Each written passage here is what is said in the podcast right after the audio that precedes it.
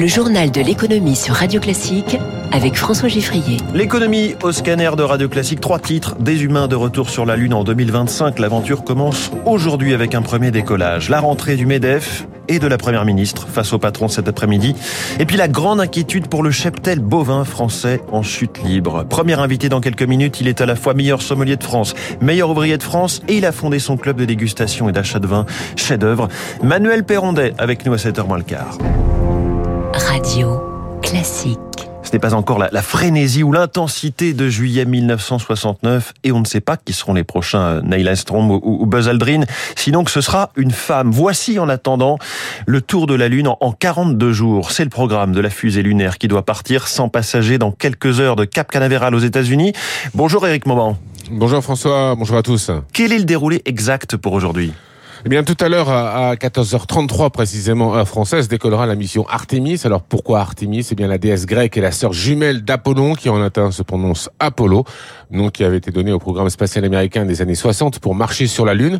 Près de 50 ans après, euh, eh bien, la mission Artemis part elle aussi à la conquête de la Lune. Hein. Il s'agit d'envoyer une capsule avide, baptisée Orion, jusqu'au satellite de la Terre, et ce afin de la tester pour de futurs astronautes.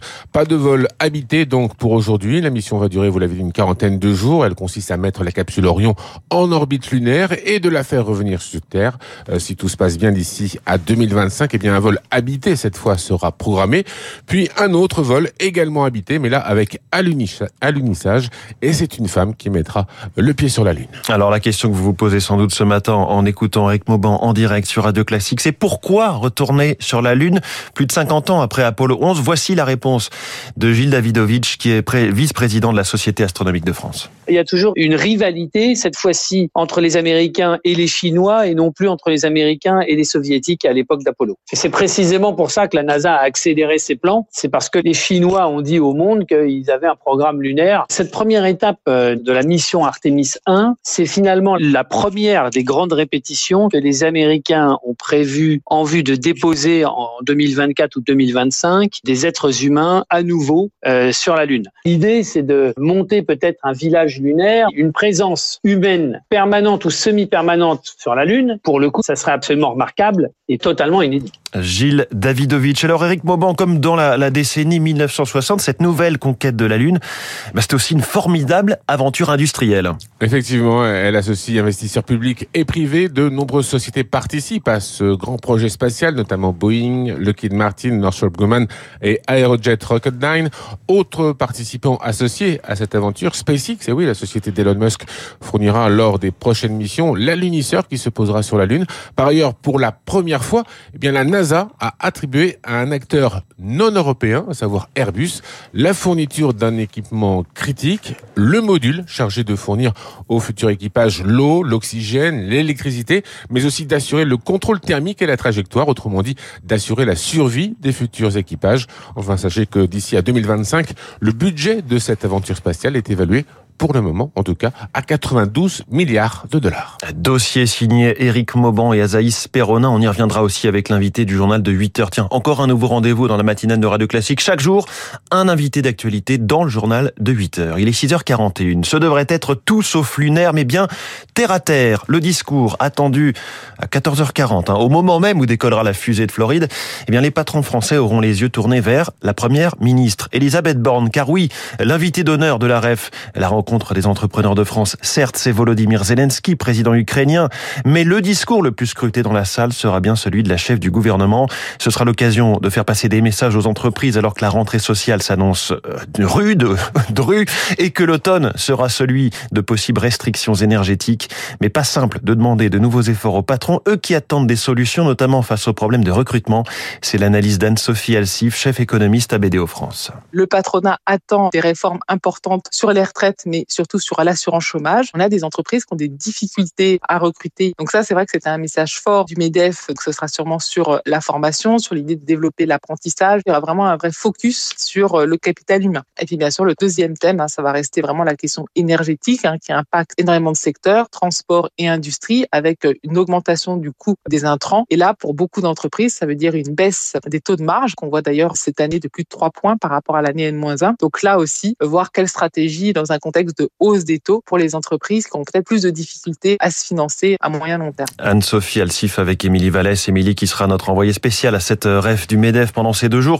Notez que François-Olivier Gisbert et Bernard Sananès, président de l'Institut sondage ELAB, seront à 7h40 avec Renaud Blanc pour évoquer cette actualité euh, patrono-économico-politique. Au total, 13 ministres et secrétaires d'État seront présents au cours des, des trois jours de la REF. Le Figaro nous donne ce sondage ce matin euh, réalisé par le MEDEF. 78% des entrepreneurs sont optimistes sur la situation de leur entreprise, 52% seulement optimistes sur la situation de l'économie. C'est bien français, hein, ça d'être plus optimiste pour soi que pour l'économie ou pour le pays. Un sur deux, un patron sur deux craint d'avoir à l'avenir des, difficultés à recruter. 43% prévoient d'augmenter les salaires. Une citation de, Geoffroy Roux de Bézieux qui est interviewé par, par le Figaro. La solution ne passe pas par la socialisation des revenus des Français les plus modestes. La période des chèques et allocations en tout genre doit s'arrêter. Il est 6h43. Emmanuel Macron a achevé samedi sa visite de, trois jours en Algérie. À cette occasion, la France a peut-être réussi à obtenir plus de livraisons de gaz algériens. Le porte-parole du gouvernement, Olivier Véran, évoque des annonces à venir. Pour le moment, seul 8% du gaz consommé chez nous provient d'Algérie. Cela pourrait augmenter de 50%. Didier Julien est président du, du cabinet Commodities and Resources. L'Algérie produit du gaz, certes, mais elle en consomme et puis elle en exporte déjà. Donc l'augmentation des exportations vers la France, c'est vraiment le reliquat qui lui reste. Et il est probable qu'elle ne pourra plus beaucoup augmenter d'autres exportations vers d'autres pays, en tout cas à très court terme. En revanche, il est important pour la France d'avoir ce partenaire en croissance de façon à ce qu'à plus long terme, eh bien, ça devienne un partenaire de plus en plus important pour toutes ces progressions de production. La France sera en premier plan pour pouvoir les saisir. Alors, les prix du gaz et de l'électricité qui atteignent des niveaux stratosphériques, c'est l'un des articles marquants ce matin dans Les Échos. Autre titre du quotidien économique, la BCE qui annonce des sacrifices nécessaires face à l'inflation, la Fed qui refroidit les États-Unis et réfrigère la zone euro. C'est ce que dit Mathilde Lemoine, un chef économiste du groupe Edmond Rothschild dans le journal. Alors, au moment où l'inflation ne cesse de prendre de l'ampleur, où l'activité économique s'essouffle, l'attention était portée ce week-end sur cette grande réunion annuelle des banquiers centraux à Jackson Hole aux États-Unis, dans le Wyoming. Occasion pour eux d'indiquer un cap pour leur politique monétaire. Que retenir de cette réunion? Le résumé par Christopher Dembick, directeur de la recherche macroéconomique chez Saxo Bank.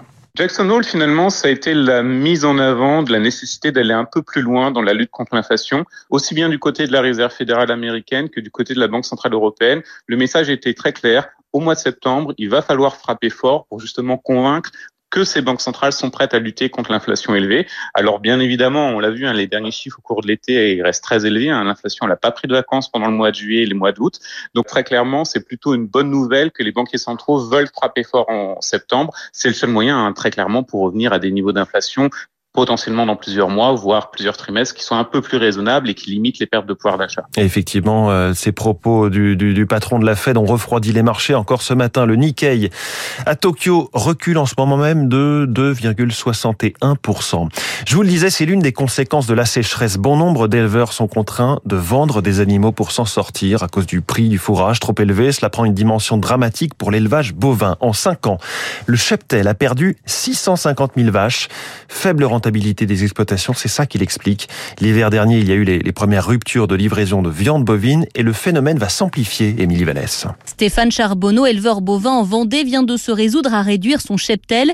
Il va se séparer de 50 de ses 250 taurillons, de jeunes taureaux, car avec la sécheresse, ses champs de maïs sont moins donnés. D'habitude, on est autonome en nourriture pour nourrir nos bovins. Et cette année, c'est impossible d'être autonome pour nourrir tout le cheptel. Et c'est trop cher. J'ai pas la trésorerie pour euh, racheter cet aliment. Il y a un animal, il faut compter à peu près 4 euros par jour. Vous ce que ça représente. Je préfère vendre maintenant mes taurillons pour essayer d'économiser de la nourriture pour les autres. C'est la seule solution pour essayer de passer l'hiver. Cela fait des années que les exploitations rencontrent aussi des problèmes de rentabilité. Résultat, il y a de moins en moins d'éleveurs et cela va s'amplifier selon Philippe Choteau de l'Institut de l'élevage.